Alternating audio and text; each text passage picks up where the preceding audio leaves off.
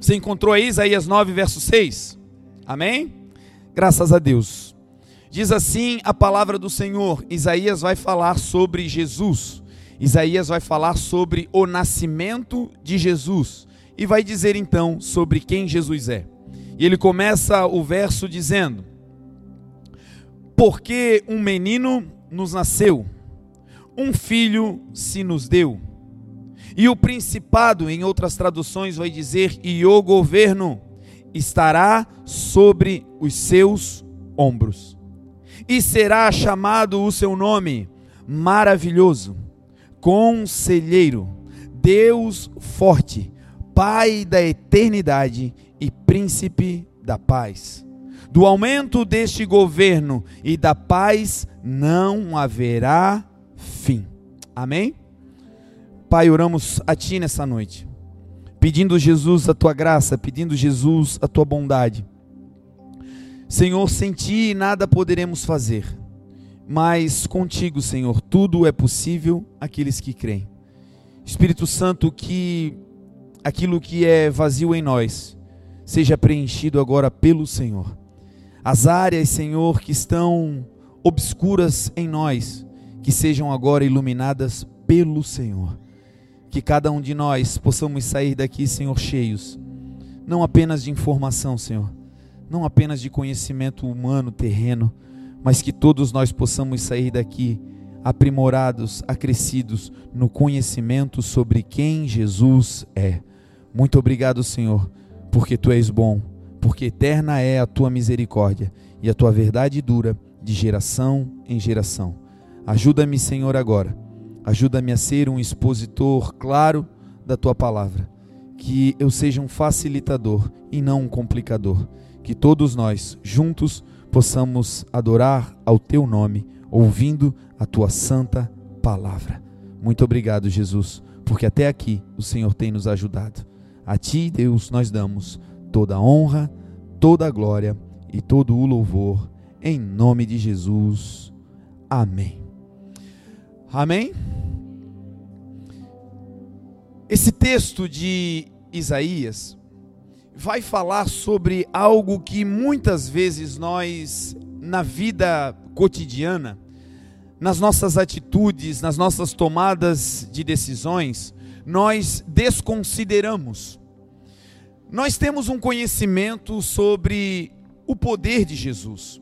Nós temos uma ciência, uma consciência de que Jesus, ele é o filho de Deus, de que Jesus, ele é o unigênito do Pai de que Jesus é o primogênito dentre muitos irmãos. Nós sabemos que Jesus veio a essa terra para libertar os cativos.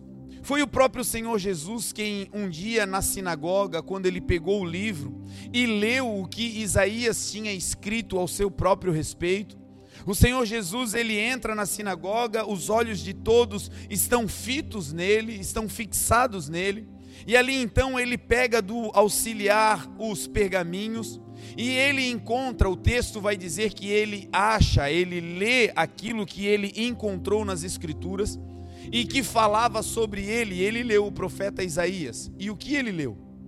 Ele leu um trecho que diz ao seu próprio respeito: Eis que o espírito do Senhor está sobre mim, porque ele me ungiu para libertar os cativos, para dar liberdade aos oprimidos, para pôr em liberdade os cativos, para pregar restauração da vista aos cegos, para declarar o ano aceitável do Senhor. E quando ele declara essas palavras, ele se assenta. E quando ele se assenta, todos estão com os olhos fixos nele. Porque quando ele leu esse texto, algo no mundo espiritual se moveu. Antes dele interpretar o texto, a forma como Jesus estava lendo impactou as pessoas que estavam ouvindo. E de onde surgiu o impacto? O impacto surgiu porque ali algo profético estava acontecendo. Uma profecia declarada sobre quem Jesus seria estava se cumprindo, sendo lida pelo próprio Jesus. A Bíblia vai dizer em João 1 que no princípio Jesus era o Verbo, ele era a palavra. Tudo foi feito pela palavra, e sem a palavra nada do que foi feito se fez. Jesus, em forma de palavra, criou todas as coisas. Quando Deus disse, quando Deus falava, quando Deus ordenava, ele liberava a palavra, ele liberava Jesus. A Bíblia vai dizer também que tudo que foi escrito para o nosso ensino foi escrito. Para que pela paciência e perseverança nas Escrituras nós tenhamos esperança. Então Isaías escreveu inspirado por Deus, inspirado pela palavra. Isaías escreveu inspirado por Jesus. Jesus inspirou Isaías dizendo: Escreve isso sobre mim. 700 anos antes, Isaías escreve, e 700 anos depois, aquele que mandou escrever está lendo a carta ao seu próprio respeito. Quando ele lê, o mundo espiritual reage, porque o mundo espiritual estava vendo aquilo que foi escrito está se cumprindo. Se tem algo, meu irmão, que é uma marca de Jesus, é que tudo aquilo que ele falou é infalível. Diferente de promessas humanas, diferente de votos humanos, diferente de eu e você, que muitas vezes votamos e não conseguimos cumprir. Às vezes desejamos realizar, mas a nossa capacidade econômica, financeira, intelectual, emocional, às vezes não nos permite. Agora no Senhor não existe mudança e nem sombra de variação. Quando Deus fala, a sua palavra é reta e a sua palavra é Jesus, e aquilo que Jesus fala um dia vai se cumprir.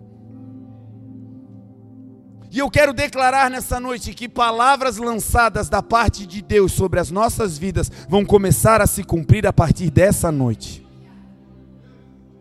O mundo espiritual sempre reage diferente quando um cumprimento de uma palavra de Jesus está para acontecer.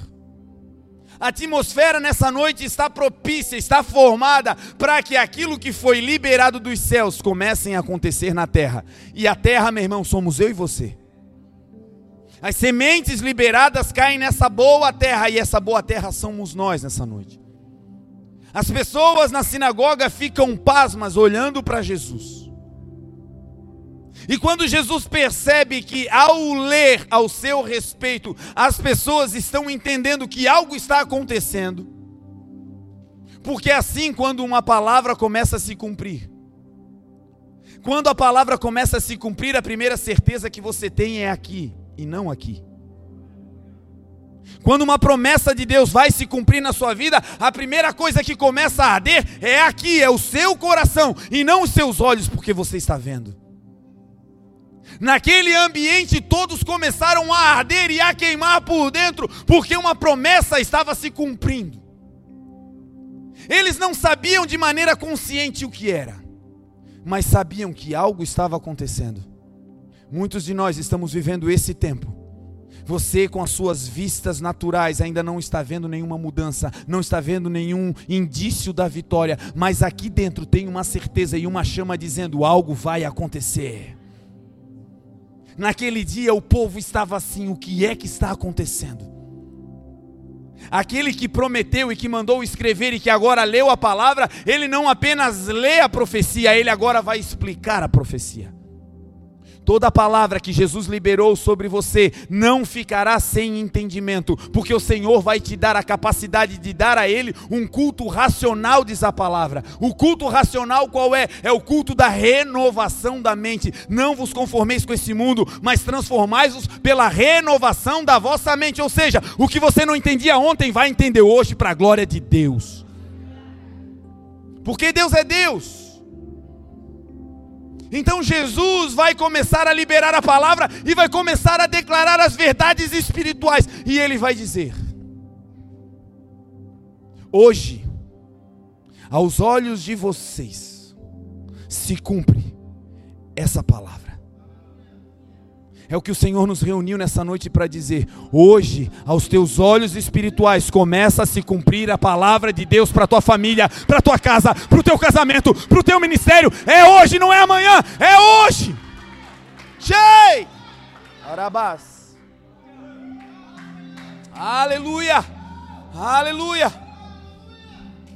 Jesus começa a declarar aquela palavra e o povo começa a ser, a ser compungido no seu coração. Todas as vezes que o Senhor libera uma palavra, esse é o sentimento: é calor, é fogo. Todas as vezes que você sentir esse fogo, meu irmão, comece a andar na direção do que Deus falou, porque está prestes a acontecer. Jesus libera essa palavra, as pessoas não conseguem, não conseguem mais se controlar e ali o ministério de Jesus começa a florescer para todo lado. Por onde Jesus passa, as pessoas começam a dizer sobre os sinais e maravilhas que ele vai produzindo, e as multidões, diz a palavra, começam a seguir a Jesus.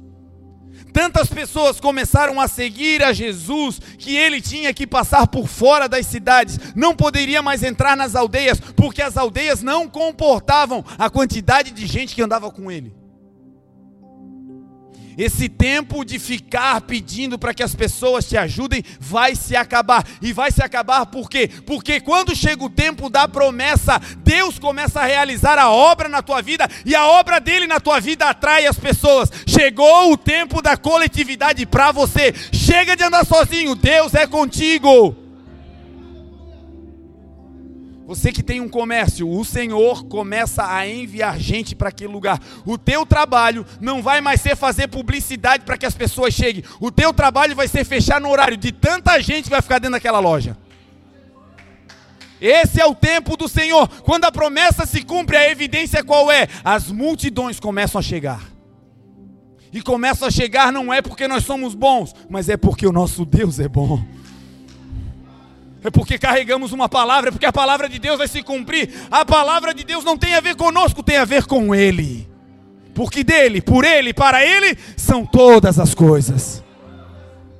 Então, meu irmão, traga a memória nessa noite. As palavras que o Senhor liberou sobre você, porque elas estão a caminho, elas estão acontecendo. Nesse dia, o Senhor Jesus então decide, ele sai dali e começa a passar por outros lugares. E tudo vai acontecendo porque a palavra de Deus começa a se cumprir na vida de Jesus. Isaías, que profetizou sobre Jesus, ele vai dizer sobre o poder que existe no nome de Jesus. Quando você fala sobre o nome de Jesus, quando você clama pelo nome de Jesus, o mundo espiritual reconhece. Jesus não é como falar Pedro, Paulo, João, Marlon, Maria, não. Quando você fala o nome de Jesus, o mundo espiritual obedece a esse nome. A Bíblia vai dizer que Jesus ele estava com Deus. Filipenses 2:5 de sorte que haja entre vós o mesmo sentimento que houve em Cristo Jesus o qual, sendo Deus, não teve por usurpação ser igual a Deus, pelo contrário, esvaziou-se a si mesmo, fazendo-se servo, tornando-se semelhante aos homens, e achado na forma de homem, humilhou-se a si mesmo, sendo obediente até a morte e morte de cruz, pelo que Deus o exaltou soberanamente e lhe deu um nome que está acima de todo nome, para que ao nome de Jesus todo joelho se dobre no céu, na terra e debaixo da terra, e toda língua confesse: Jesus Cristo é o Senhor, para a glória de Deus Pai. Se o Senhor pudesse abrir os nossos olhos, nós veríamos o seguinte: nós veríamos, ao citar o nome do Filho, uma reverência coletiva entre anjos e demônios se curvando ao nome de Jesus. Quando você está no olho do furacão lá na sua casa e você diz Jesus, esse Jesus, ele ecoa pela eternidade. E por onde esse nome passa, as autoridades espirituais, elas precisam se dobrar, porque ao nome de Jesus todo joelho se dobrará. Quando clamamos o nome de Jesus, uma bomba espiritual entra no ambiente. E é sobre isso que Isaías vai falar, ele vai ensinar sobre o poder do nome de Jesus. Quando você chama Jesus, quando você declara Jesus, você não está apenas chamando Jesus, você está chamando à existência o poder que existe no nome de Jesus. Você, quando fala Jesus, você está trazendo para a sua vida toda a autoridade e todo o poderio que está contido no nome de Jesus. E o nome de Jesus, para começar, disse Isaías: Um menino nos nasceu, veio a essa terra como um menino. não nasceu formado, ele veio para cá como um embrião. Se esvaziou para poder entrar no corpo de Maria. Humilhou-se para ser um homem como eu e você. Mas dentro dele carregava o Espírito Santo, o Espírito do Pai, que lhe dava toda a autoridade e todo o poder. E esse menino que um dia nos nasceu, o nome dele está escrito por Isaías e o seu nome será chamado maravilhoso. Maravilhoso, meu irmão, é um adjetivo para você colocar em algo que não dá para descrever com palavras naturais. É algo tão bom que é mais do que excelente. É algo tão grandioso que é muito, muito maior do que você dizer qualquer palavra humana para tentar descrever o tamanho dele. Nele tem tanta beleza que não dá para qualificar como ele é bonito. Ele é belo. O termo para o nome de Jesus, para quem Jesus é, é que Jesus é maravilhoso. Ou seja, não existe palavras na terra que possam descrever quão bom, quão bonito, quão poderoso, quão forte Jesus é. Então, quando você chama o nome de Jesus, você está dizendo junto com esse nome, Ele é maravilhoso. Ele tem poder acima da morte, ele tem poder sobre a doença, ele tem poder sobre a tempestade, ele tem poder para caminhar sobre as águas, ele é maravilhoso. Aquilo que os homens não fazem, ele faz porque ele é maravilhoso. Quando clamamos o nome de, do, do, do Senhor Jesus, quando invocamos o nome de Jesus, esse maravilhoso vem. Você já viu que existem momentos que a gente está passando por dificuldades, lutas, homens não podem fazer, dinheiro não pode resolver, circunstâncias humanas não podem tirar aquilo de dentro de nós. Aí de repente, você se lança aos pés do Senhor. Você coloca o seu coração na presença de Deus e diz: Senhor, por favor, ajuda-me. Eu já tentei com minhas forças. Eu já procurei toda a saída humana. Eu já bati em todas as portas, Senhor, mas até agora elas estiveram fechadas. Por favor, não tem mais jeito. Por favor, em nome de Jesus, me ajuda. E de repente você vai sentindo aquela maravilhosa graça dentro de você os seus olhos começam a ser transformados e aquilo que você via como um problema, agora você vê apenas como uma oportunidade de crescimento. Aquilo que tentava te jogar para baixo, agora você sabe é apenas uma prova, porque essa leve e momentânea tribulação não pode se comparar com o peso de glória que em nós será manifestado, porque ele é maravilhoso, ele é inexplicável. Jesus é Deus. Então, todas as vezes que você fala Jesus, você está dizendo ele é maravilhoso. Ele é inexplicável, Ele é excelso, Ele é Deus. Isaías disse: Ele é maravilhoso, mas Ele também é conselheiro. Uma das marcas de pessoas sábias é não tomar decisões arbitrárias é não tomar decisões unilaterais, pensando apenas em si, pensando, pensando apenas no seu umbigo, pensando apenas no seu benefício. Não, quem é sábio não toma decisões unilaterais, porque quem é sábio, diz a Bíblia, toma conselhos. Existe sabedoria na multidão dos conselheiros, diz a palavra. Então, uma pessoa sábia é aquela que antes de agir, ela escuta antes de tomar uma decisão que vai afetar outras pessoas, ela pergunta. Para para ouvir. Agora, o conselho, ele é poderoso. Porque ele pode te influenciar a tomar uma decisão que talvez seja irremediável lá na frente. E por isso o conselho tem que vir de alguém habilitado, capacitado. Não é qualquer um que pode dar conselho. Porque a palavra do Senhor também vai dizer que com bons conselhos se vence a guerra. Você que está numa guerra difícil aí, você está tá lutando, querendo sair disso, avançar. Quem sabe é uma guerra no casamento, quem sabe é uma guerra travada na sua mente, quem sabe é algo ministerial, você precisa romper, precisa avançar e tem uma guerra travada aí dentro. Você precisa de conselhos porque são com bons conselhos que você vai vencer a guerra. Agora, não é qualquer um que pode te aconselhar. Marcas de um conselheiro: primeiro, precisa ser alguém que te ama. Porque quem não te ama pode te dar um conselho que te leve para a cova. Segundo, para ser um bom conselheiro, precisa ser alguém que tenha autoridade naquela área. Se você precisa se levantar em uma área, não tome conselho com quem está caído nessa área. Se você precisa avançar em um determinado assunto, procure um especialista naquele assunto. Fale com quem entende desse negócio. E fale com quem, terceiro aspecto, tem temor a Deus. Porque pode te amar demais, pode ser um especialista, mas se não teme ao Senhor, esse conceito para você não vale. Dentre todos os conselheiros da terra que você pode ter, dentre todos os especialistas humanos que você pode carregar, a Bíblia vai dizer que Jesus, ele é maravilhoso. E que quando você clama o nome de Jesus, o poder que está nesse nome vem sobre a sua vida. E qual é um, do, um dos poderes que está no nome de Jesus? É que Jesus não é apenas maravilhoso, ele é conselheiro. Quando você não conseguir fazer uma ligação, quando você não tiver alguém para decidir se é direita ou esquerda, fale: Jesus, ajuda-me. Clame ao nome de Jesus, porque a palavra diz que todo aquele que invocar o nome do Senhor Jesus será salvo. Se você clamar, o maravilhoso conselheiro vai te dar um conselho que vai mudar a tua história.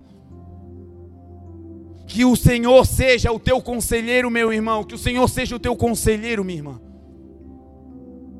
Porque às vezes o conselho de Jesus é completamente contrário ao que o mundo está pregando. Na maioria das vezes, o conselho do mundo é para nos poupar no momento.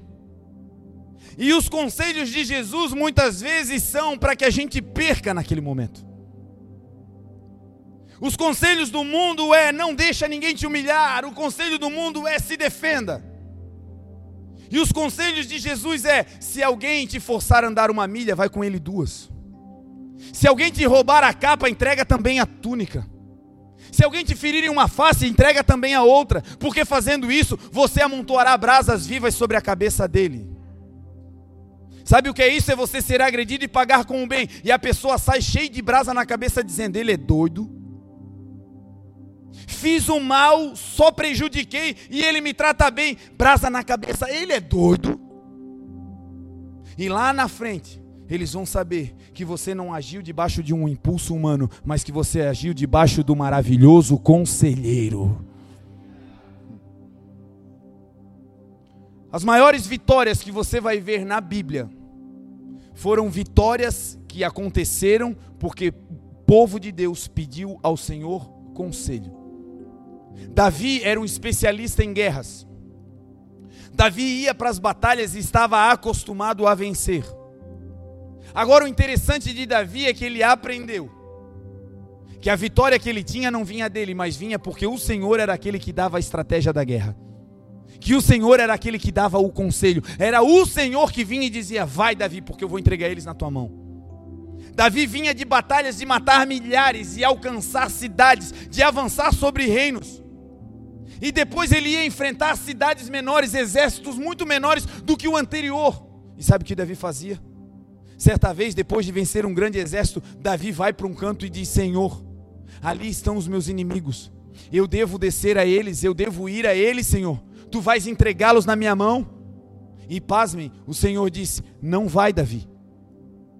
Não vai para essa batalha, Davi. Não vai pela frente, não faz isso, Davi. Mas eu vou te dar uma estratégia, eu vou te dar um conselho, Davi. Você vai se acampar por detrás das amoreiras. Você vai ficar debaixo das árvores, você vai ficar debaixo da copa delas. E quando você ouvir um estrondo sob a copa das amoreiras, aí você sai, porque eu já saí na tua frente para derrotar os teus inimigos. Ei, o conselho te poupa trabalho em vão. O conselho te faz andar na energia certa. O conselho te dá o time certo para vencer as tuas batalhas. Então tem estratégia que Deus dá que você diz: é doido esse Deus, meu Deus do céu. Tem estratégia que Deus dá que vai contra tudo que você aprendeu na faculdade. Quando comecei a caminhar com o Senhor, o Senhor me pegou na, na minha vida técnica, na minha vida profissional. E eu fiz faculdade aqui na FUB, estudei, fiz especializações na área do treinamento desportivo e comecei a trabalhar com equipes de competições. Os meus atletas me odiavam. Porque eu era o preparador físico e a minha ideia era: se eles não morrerem no treino, eles não vão morrer no jogo. Então o meu treino era kamikaze, ou o cara saía vivo ou ele saía vivo, ou não saía. E os atletas não gostavam muito disso. Aí eu me converti. E o Senhor começou a dar uma estratégia, o Senhor começou a dizer: "Olha, você agora não está mais aqui para fazer eles correrem na quadra. Agora você está aqui para fazer eles correrem para mim." E entrou um conflito, porque eu digo, Senhor, eles não gostam de mim. E assim, para eu manter o meu emprego, eles têm que correr, Senhor. E pasmem, planejava todo o trabalho, botava no tablet e ia para o ginásio. Quando chegava na frente do ginásio, o Senhor vinha e dizia: Não é esse o treino. A série que você vai fazer é assim, essa está muito pesada, você vai diminuir assim. E aí eu discutindo com Deus dentro do carro, falando de fisiologia, dizendo: Senhor, isso não funciona. E o Senhor dizendo: É assim, esse é o meu conselho.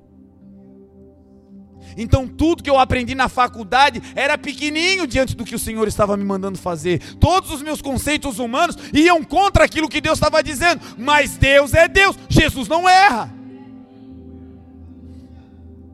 E pasmem, um dia eu decidi, eu vou fazer isso aqui só para ver dar errado. Só para ver, vai dar errado, vai dar errado, mas vou fazer. Tem coisa que você não está fazendo porque está com medo que dê errado. Faz uma prova. A palavra do Senhor diz: provai e vede que o Senhor é bom. Aí eu fui para o ginásio e dei aquele treino. E os treinos duravam uma hora e meia, duas horas. Em 30 minutos aquele treino acabou, ficou todo mundo com o olho arregalado olhando para mim. Treininho leve. E eu todo envergonhado, não sabia o que dizer. E aí o pessoal esperando a próxima série, eu falei: "Deu, pessoal, acabou". E um olhou para o outro. Eu vi a pessoal se tocando, tipo assim, deve estar tá doido. Aí pegadinha no final do treino, ele vai acabar com a gente.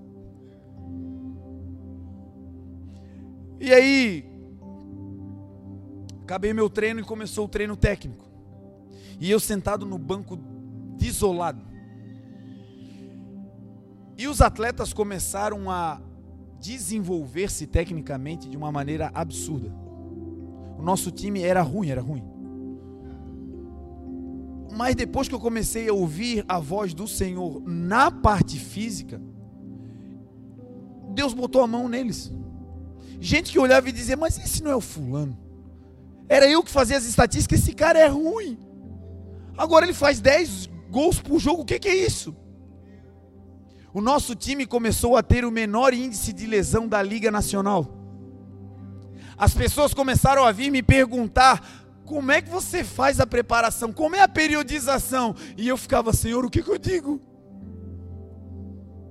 E no começo eu ficava envergonhado porque não tinha periodização, era Deus dando a estratégia. Eu fiquei cinco anos naquele time.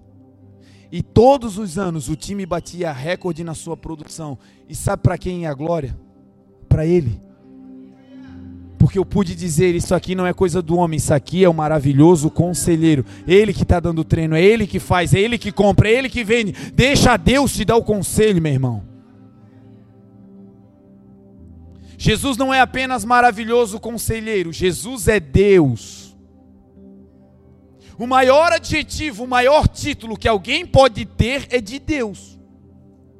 Deus é mais do que chefe, é mais do que capitão, é mais do que general, Deus é mais do que pai, mais do que mãe. Deus é Deus, é soberano. Aí Isaías vai dizer que Jesus não é apenas Deus, ele consegue dar um adjetivo para Deus. Ele vai dizer que Jesus é Deus, mas é Deus forte não é como os deuses de madeira, não é como os deuses de pedra. Jesus é Deus vivo, é Deus forte, é confiável. Por isso, quando você clama ao nome de Jesus, esse Deus forte se levanta em teu favor. Por isso que esse Deus forte quebra muralhas, ele cura leprosos, ele levanta mortos. Jesus é Deus. Jei! Aleluia! Aleluia! Por isso podemos confiar, por isso podemos depositar a nossa esperança. Abacuque declarou em Abacuque 3, verso 17: Passando no meio de uma grande dificuldade, talvez você se encontre assim. Se encontrava em nome de Jesus, Deus está virando cativeiro.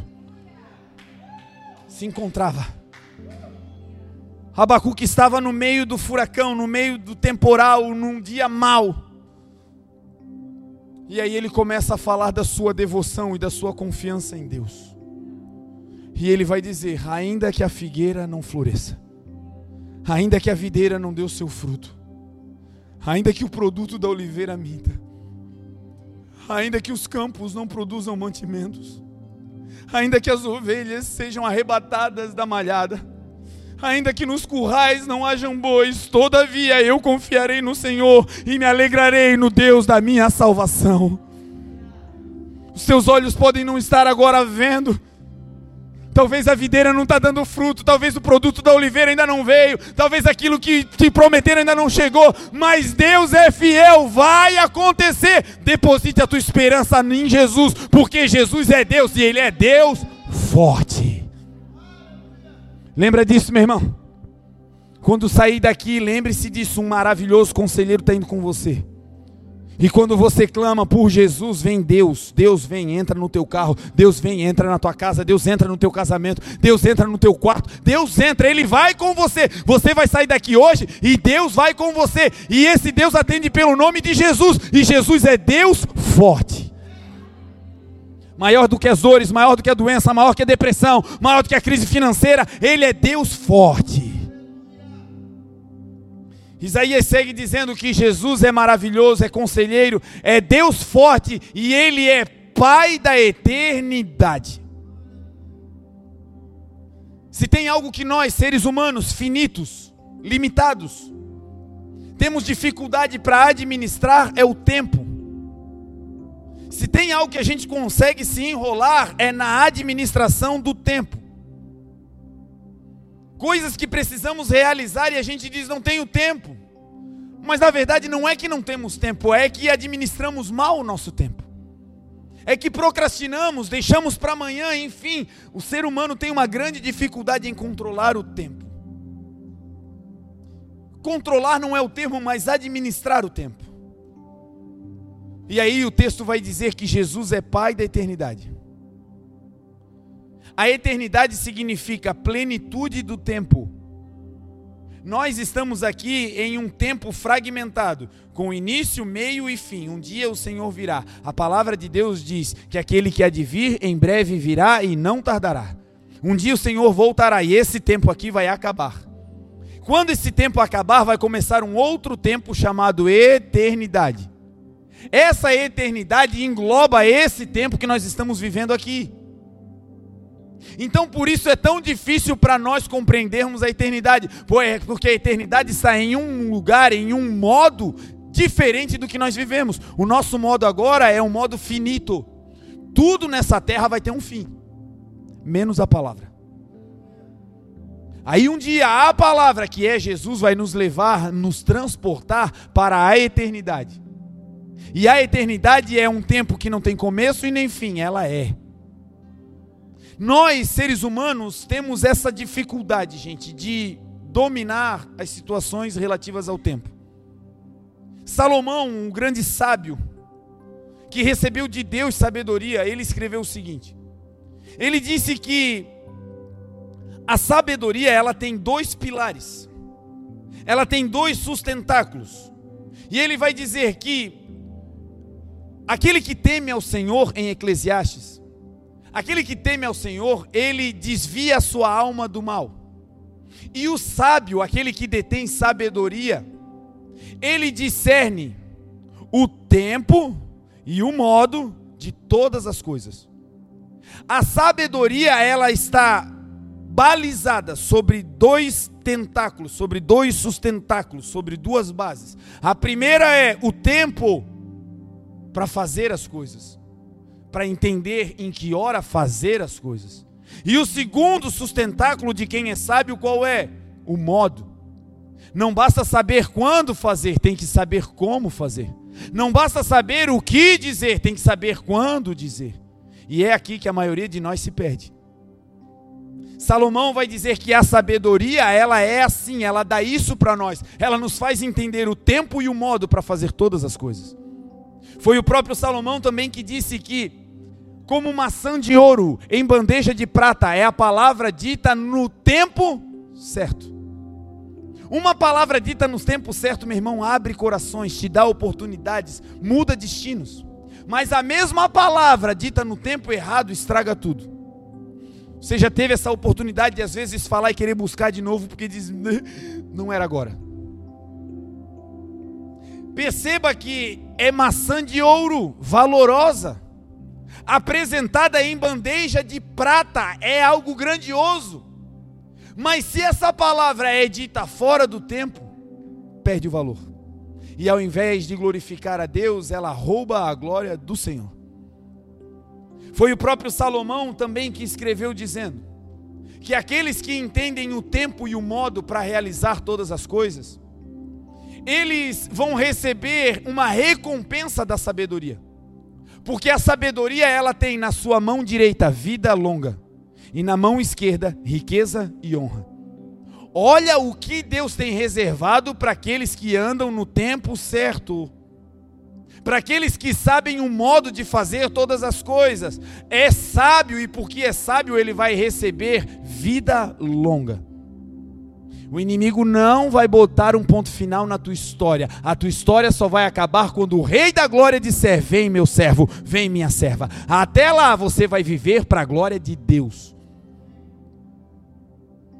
O inimigo pode te dizer o que for.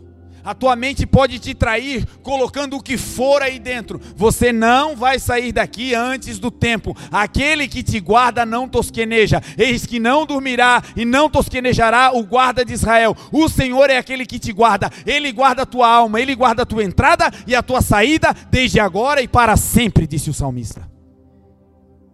Então a sabedoria te faz viver mais longevidade, vida longa na mão direita. Agora, vida longa na pobreza é uma tristeza. Pensa num negócio ruim é você viver bastante tempo e bastante tempo quebrado. Uma tragédia, uma tragédia. Eu sei como é que é, eu sei. Agora o Senhor está dizendo: se você tiver um bom conselho, se você clamar por aquele que é Deus forte, e se você entender que esse Deus forte é Pai da eternidade, Ele que governa o tempo, e se Ele governa, eu acho que Ele pode nos ensinar. Se Ele te der o tempo certo, você vai ter vida longa, e não é apenas vida longa, é vida longa com riquezas, diz a palavra. Durante muito tempo, crente bom era crente sem dinheiro. Não, o cara começou a prosperar, desviou, desviou. Esse cara não é de Deus. E a palavra do Senhor diz exatamente o contrário: que nós, povo de Deus, comeremos o melhor dessa terra. A palavra do Senhor vai dizer: Mas o meu Deus, segundo as suas riquezas, suprirá todas as minhas necessidades em glória por Cristo Jesus. Ei, Deus tem uma vida boa para você. Deus tem, meu irmão. Parece impossível, mas assim, tem um período reservado de bonança. A pergunta é: quando? Quem é o dono do tempo? É o maravilhoso conselheiro, é o Deus forte, é o Pai da eternidade, é Jesus que vai te levar a esse lugar e a esse tempo aonde você terá vida longa, mas com riqueza. E mais, com o Senhor Jesus nós teremos vida longa e riqueza. Agora também, vida longa e riqueza na mão de quem não tem honra é uma grande tragédia. Quantas pessoas nós estamos vendo com vida longa viveram muito tempo, cheio de riquezas terrenas, mas que estão passando os últimos dias da sua vida na cadeia, porque perderam a honra. Quantas pessoas nesse tempo no Brasil nós estamos vendo, vivendo essa situação, com riqueza, vida longa, mas sem honra. E aí o Senhor está dizendo: se vocês andarem comigo, eu vou dar vida longa para vocês. Vocês serão sábios, vocês vão administrar bem o tempo. Eu vou dar riqueza para vocês, mas essa riqueza vai gerar honra para vocês. Vamos ficar velhinho e as pessoas vão passar dizendo: era um homem de Deus. É não, é só tá velhinho, mas ainda é de Deus. E quando esse tempo chegar, lembre-se dos irmãozinhos. É assim, né? Está passando, está indo para a eternidade, a riqueza toda vai ficar, aleluia. Jesus é maravilhoso, é conselheiro, é Deus forte, é Pai da eternidade. Que nessa noite o Senhor coloque um domínio do seu nome sobre a nossa vida em todas as áreas que na hora de um conselho, pai, mãe, especialista, isso tudo é bom, mas sobre todo o conselho humano, o que vai valer sobre nós é a palavra do Senhor.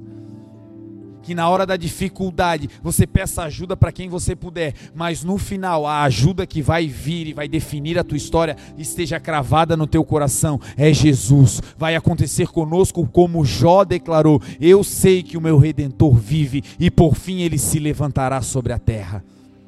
Foi também Jó quem declarou: Há esperança para a árvore que, se for cortada, ainda se renovará e não cessarão os seus renovos. Se a sua raiz envelhecer na terra e o seu tronco morrer no pó, ao cheiro das águas brotará e dará ramos como a planta. Talvez hoje um período de sequidão, mas a água da palavra está passando. Você está bebendo dessa água, te prepara. O renovo do Senhor chegou para a tua vida. Jesus é maravilhoso, conselheiro, Deus forte, Pai da eternidade. E para fechar, quando você clama por Jesus, o príncipe da paz chega. No meio de uma discussão, dá uma de doido. Lá em casa a gente começou a experimentar isso quando a gente se converteu. Nós escutávamos na igreja e aplicávamos em casa. Eu não era uma pessoa muito fácil assim. Sim, era um pouco difícil talvez no convívio. Assim, cada um tem os seus defeitos, né? E a Grazi era um posto de paciência. E quando a gente casou, eu conseguia tirar a paciência dela. E aí ela é grande, não sei se vocês perceberam. Aí eu tive que ter uma estratégia. Eu disse, Senhor, confronto direto vai dar ruim para mim. Então, o Senhor me dá uma estratégia. E aí nós entendemos que Jesus é aquele que traz paz. A Bíblia diz que Jesus, a sua palavra, onde Deus está, não existe confusão. Deus não é Deus de confusão. Discussão na tua casa, briga no casamento, briga na igreja, briga no trabalho, e isso não vem de Deus. Jesus, que é Deus, é príncipe da paz. Então, quando você clama o nome de Jesus, o príncipe da paz, ele vem e ele traz com ele quem? A sua paz. Eu vos dou a minha paz, disse o Senhor, não as dou como o mundo dá. A minha paz eu entrego a vocês, disse o Senhor. Sempre que Jesus entrava num lugar, qual era o cumprimento dele? Ele chegava num lugar, um dia ele chegou, os discípulos estavam chorando porque ele tinha morrido. As mulheres vieram e disseram: Olha, ele ressuscitou. Eles continuaram chorando porque não acreditaram nas mulheres. E estavam dentro da casa, todo mundo chorando. E aí Jesus entra, tudo fechado. Jesus entra do nada, dentro da casa. Como é que Jesus entra num lugar todo fechado? É que Jesus é Deus. É por isso que Jesus pode sair daqui agora e entrar lá na UTI, está tudo fechado. Mas Jesus entra para curar e acabou. Não importa onde teu irmão, a tua família, não importa onde ele está, em que viela, em que biqueira, não importa. Jesus é Deus, ele entra. E quando ele entra, a luz resplandece nas trevas. E aí Jesus entra no meio da casa. Eu penso no, no apavoro dos discípulos. Quando eles estavam querendo correr aquele alvoroço, Jesus disse: Paz seja convosco. Quando Jesus entra, ele não entra trazendo confusão, ele entra e a evidência dele é paz. Ele está entrando uma vez mais no nosso coração e essa paz vai transbordar. Amanhã, segunda-feira, esse Jesus vai com você lá no teu trabalho. Aquele lugar de contenda vai cessar e vai ser um manancial de paz. E quando a paz estiver acabando, é só clamar: Jesus! E o príncipe da paz vem. O Senhor Jesus disse: Eu não vim para ser servido, eu vim para servir. Ele é Deus, mas quando a gente chama, ele sai da onde ele está para nos atender. A boa notícia: Jesus está em todo tempo, em todo lugar, o tempo todo. Jesus é Deus. Para finalizar, o texto diz: da extensão desse domínio e dessa paz, jamais haverá fim. Essa obra que Deus está fazendo hoje no teu coração não vai ter mais fim.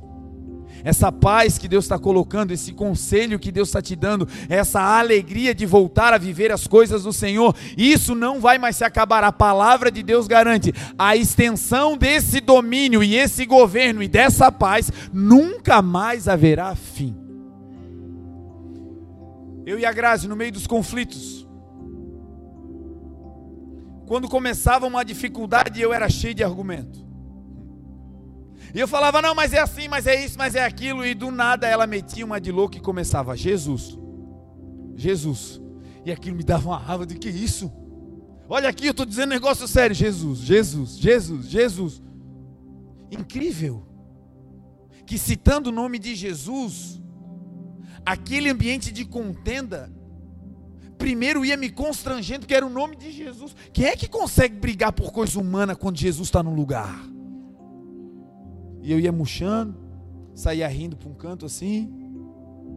E depois nós entendemos que todo ambiente que a gente vai, o Senhor, pela misericórdia, nos levou a algumas nações para pregar a Sua palavra. E quando a gente chegava numa casa, numa igreja, em algum lugar que o ambiente era de guerra, a chave para trazer a paz é simples: Jesus. Você crê nisso? que o nome de Jesus é suficiente. Se coloque de pé nessa noite em nome de Jesus.